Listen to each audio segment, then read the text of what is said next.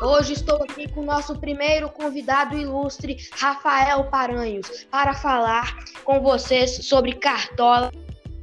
Como prometido, o Rafael hoje vai participar do nosso programa e falar um pouco sobre o que ele pretende fazer no mês de outubro no Cartola.